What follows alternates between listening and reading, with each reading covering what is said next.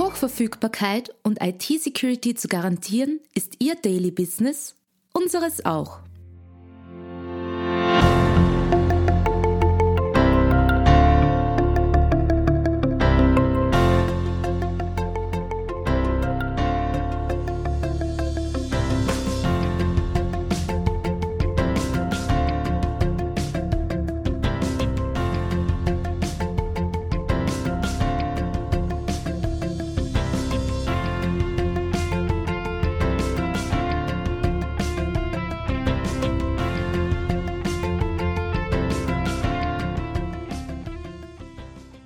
Herzlich willkommen zu einer weiteren Folge unseres Antares Tech Talk.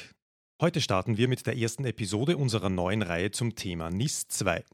Die aktuelle Richtlinie der EU zur Cybersicherheit ist ein wichtiges Thema für viele Unternehmen und Organisationen, die sich und ihre Kunden in Zukunft besser vor Cyberangriffen schützen müssen. Aber wie gelingt das am besten? Dieser Frage widmen wir insgesamt fünf Ausgaben unseres Podcasts. In der ersten Folge unserer Reihe betrachten wir die NIS-2-Richtlinie auf humoristische Weise in einer Doppelkonferenz. Alexander Graf und Georg Grill schlüpfen in verschiedene Rollen und klären in gemütlichem Rahmen bei einem Achtal die wichtigsten Fragen zum Thema NIS 2. Die Rollenverteilung in unserer Doppelkonferenz. Alexander Graf schlüpft in die Rolle des IT-Leiters eines Maschinenbauers mit mehr als 250 Mitarbeitern. Das Unternehmen ist ISO 27001 zertifiziert. Georg Grill gibt den IT-Leiter bei einem Transportunternehmen mit über 100 Mitarbeitern.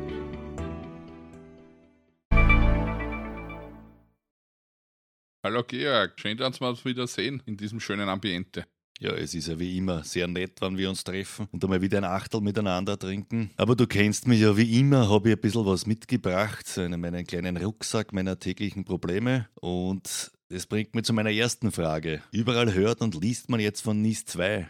Was ist denn das schon wieder? Ja, das ist wieder was Schönes. Du erinnerst dich vielleicht nur an die Datenschutzgrundverordnung für die personenbezogenen Daten. Und jetzt hat sich die EU überlegt, nachdem die Firmen so wenig tun gegen Cyberattacken, Cyberangriffe, dass sie die Firmen zu ihrem Glück zwingen, sprich mit der NIS-2-Verordnung geben sie vor, welche Sicherheitsmaßnahmen ich treffen muss, um mich möglichst proaktiv zu schützen bei so einem Angriff, Cyberattacke, beziehungsweise was ich auch dann noch tun kann oder tun soll, zum Beispiel in Form von einem Notfallhandbuch, wenn es dann wirklich passiert ist.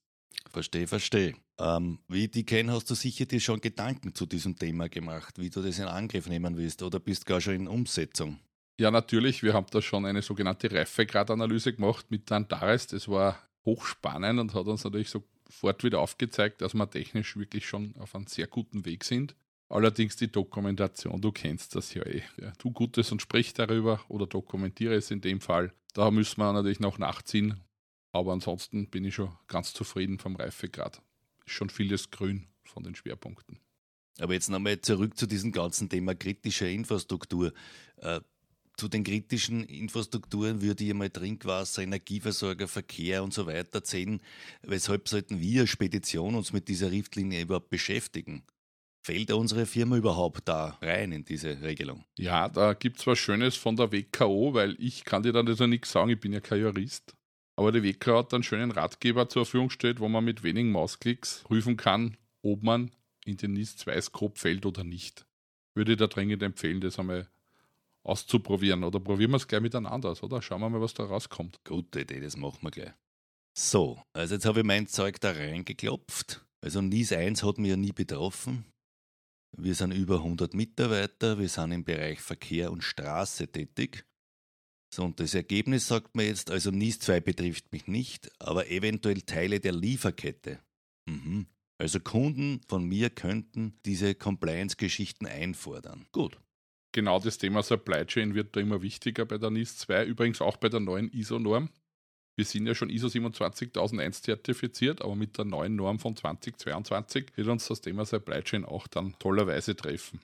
Ja, was kann ich dazu sagen, nachdem ich das ausgewertet habe? Wir sind ja 250 Mitarbeiter, Arbeiter, Hersteller von Waren im Maschinenbau. NIS 1 war für uns nicht relevant, NIS 2 schon. Gott sei Dank sind viele Themen eben durch die ISO 27001 Zertifizierung schon abgedeckt.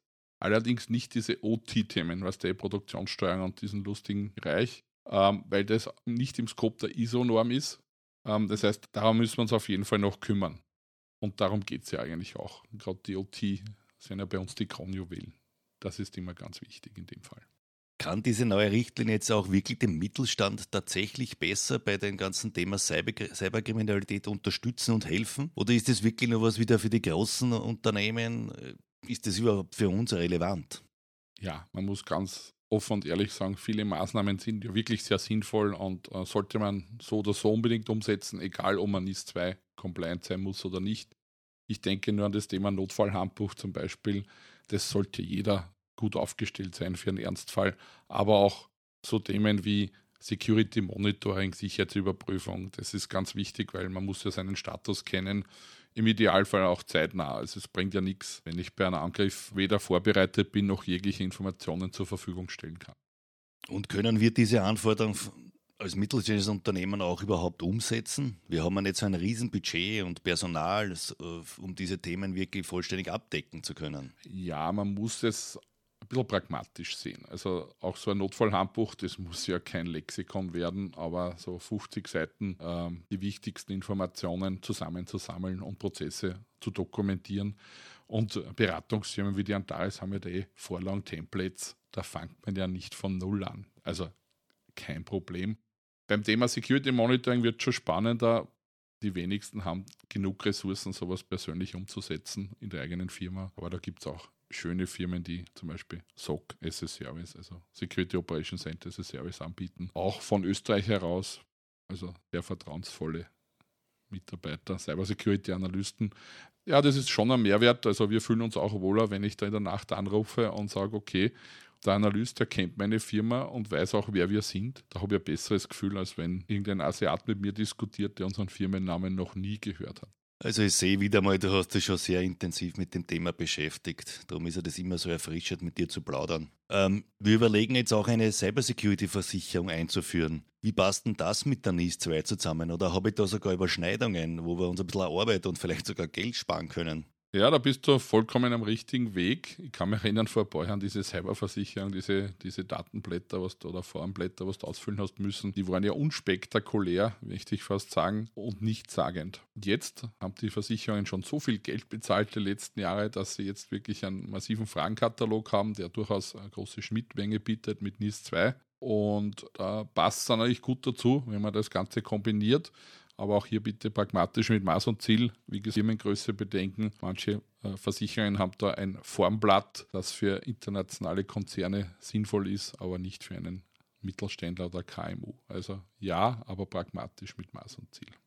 Okay, also auch wieder gute Argumente, um diese NIS-2-Geschichte sich da ein bisschen näher anzuschauen und die enthaltenen Maßnahmen zu prüfen. Ja, aber jetzt da müssen wir ein bisschen konkreter werden. Was soll ich als mittelständisches Unternehmen tatsächlich tun? Wie weiß ich denn, wo ich stehe bei der ganzen Geschichte? Ja, ich habe es vorher, glaube ich, ganz kurz schon erwähnt. Also so, so eine Reifegradanalyse Richtung NIS 2 würde ich schon empfehlen. Im Prinzip ist das eine Überprüfung dieser Normkapitel wo ich dann auch schauen kann, wie weit bin ich schon in meinen Maßnahmen, habe ich schon irgendwas umgesetzt?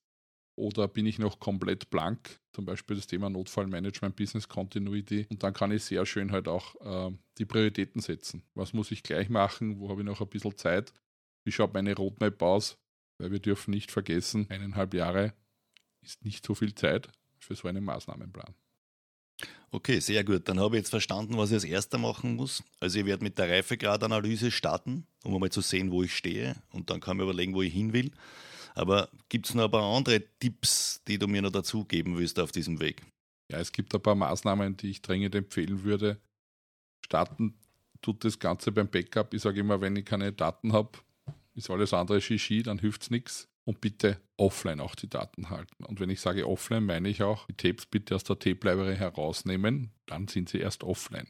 Ganz wichtig. Ja, weitere Maßnahmen sind natürlich zentrales Log-Monitoring, idealerweise schon ein SOC-Service, weil ich kann nur was analysieren, die Informationen, die ich habe. Wenn ich keine Logs und keine Daten habe, dann kann ich damit einfach nichts anfangen. Und eine wertvolle Ergänzung ist auch diese sogenannte IDA, Endpoint Detection and Response Lösung. Die helfen nicht nur besser bei der Erkennung von äh, Schadsoftware, wie zum Beispiel klassischer Antivirus würde es über Mustererkennung machen.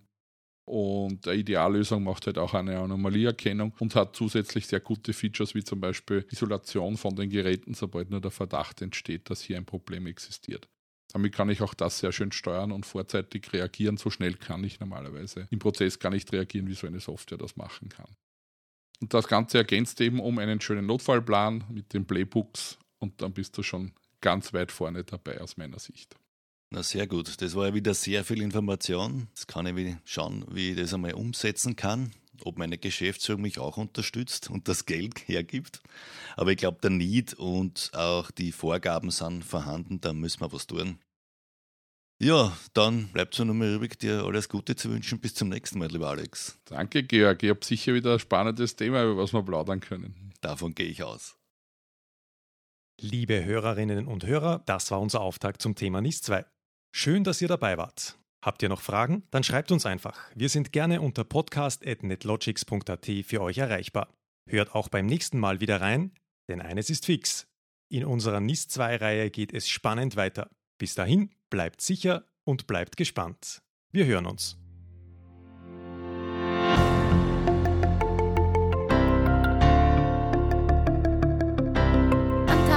NetLogics ist ein führender österreichischer Dienstleister für IT-Sicherheit, kritische Infrastrukturen und Managed Services. Hochverfügbarkeit, Sicherheit und Betriebskontinuität sind für Sie ein Thema. Wir führen Sie mit 20 Jahren Erfahrung auf den richtigen Weg